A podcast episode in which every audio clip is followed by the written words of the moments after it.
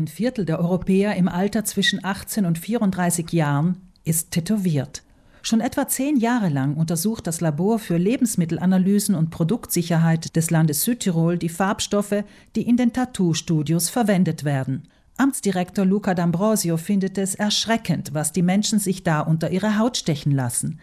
Die Komponenten der Tätowierfarben stammten vornehmlich aus der Druckindustrie und der Autoindustrie, wo Farbstoffe und Lacke lange Zeit haltbar sein müssen. Das sind große organische Moleküle mit hohem Molekulargewicht und deshalb gehen sie schlecht in Lösung und bleiben halt im Körper weitgehend stabil.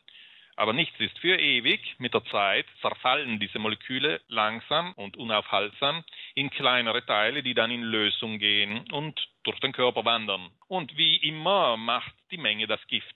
Und die Menge sei gar nicht so gering. Im Schnitt entspreche die Größe der gefärbten Fläche bei den tätowierten EuropäerInnen etwa einem DIN A4-Blatt. Wenn diese Farben vom Körper absorbiert werden, gelangen sie in die Blutbahn, die Lymphen, die Nieren und die Leber. Häufig treten chronische allergische Reaktionen auf. Und einmal tätowiert sind die Chemikalien irreversibel in den Körper gelangt. Die farbigen Tätowierungen erzeugen bei ihrer Zersetzung sogenannte aromatische Amine, erklärt D'Ambrosio, und die seien nachweislich krebserregend. Eine zweite große Gruppe von Farben hat eine andere Zusammensetzung, jene der zum Beispiel Oxide. Das ist die große Gruppe der schwarzen Tattoos.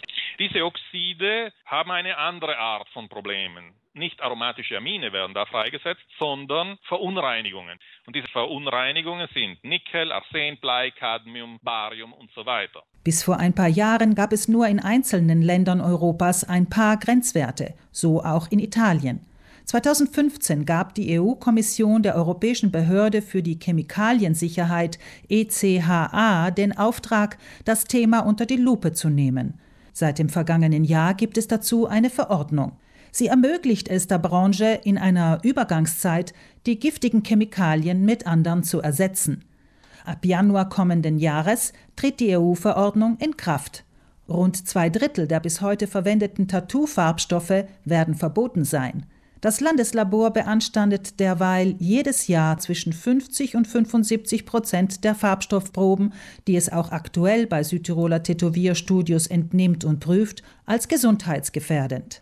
D'Ambrosio? Das ist erschreckend viel und man bedenke, wir haben bis vor kurzem eigentlich nur die Schwermetalle kontrolliert. Wenn wir jetzt die aromatischen Amine dazu nehmen, dann tendiert es zu 75 Prozent. Und wenn jetzt die Europäische Behörde für die Chemikaliensicherheit noch mehr Parameter regelt, frage ich mich, was übrig bleibt. D'Ambrosio relativiert dann auch wieder. Es gebe durchaus Tattoo-Studios, die auf Suche nach alternativen Farbstoffen gegangen seien. Zum Teil hätten die TätowiererInnen selbst allergische Reaktionen zu erleiden gehabt und seien deshalb sensibilisiert. Andererseits verstärke die Entfernung des Tattoos mit dem Laser sogar die gesundheitlichen Risiken, warnt D'Ambrosio. Neben möglichen Narben und unbekannten chemischen Reaktionen mit den Farbstoffen sei besonders eine Folge gravierend, erklärt der Fachmann. Durch den Laserstrahl wird das große Farbpigment zertrümmert in kleine Stücke. Deshalb geht es in Lösung und die Farbe ist nicht mehr sichtbar. Ja, aber wo geht denn das hin? Diese kleinen Teile sind erstens genau die aromatischen Amine und zweitens gehen die in Lösung und verteilen sich in einem Male sofort im gesamten Körper. Das heißt, die toxischen Substanzen, die vielleicht nicht einmal in 50 Jahren abgesondert werden durch den Zerfall des Moleküls, werden in einem Male freigesetzt. Und das ist ein schwerer Schlag für die Leber, für die Niere und so weiter, dessen Folgen unklar sind. Klar sei hingegen, dass sich Tattoo-Begeisterte keinesfalls schwarz arbeitenden TätowiererInnen anvertrauen sollten, die sich in puncto Farbstoffen den Kontrollen der Behörden entziehen. Dort kämen sogar sehr häufig Imitate der Farbstoffe aus Asien zum Einsatz, weil sie billiger sind, sagt D'Ambrosio. Dasselbe gilt für Tattoo-Studios außerhalb der EU, wo es keine Kontrollen gibt. In den USA etwa hat die neue EU-Verordnung die Aufsichtsbehörde Food and Drug Administration FDA wachgerüttelt, die nun auch die vielfach in den USA hergestellten Tattoo-Farbstoffe prüfen will. Wer sich vor dem Inkrafttreten der neuen Richtlinien zu Jahresbeginn 2022 noch tätowieren lassen will, ist gut beraten, sich genau zu informieren ob die zum Einsatz kommenden Farbstoffe wohl den neuen Bestimmungen entsprechen. Denn alles andere wird in ein paar Monaten verboten sein.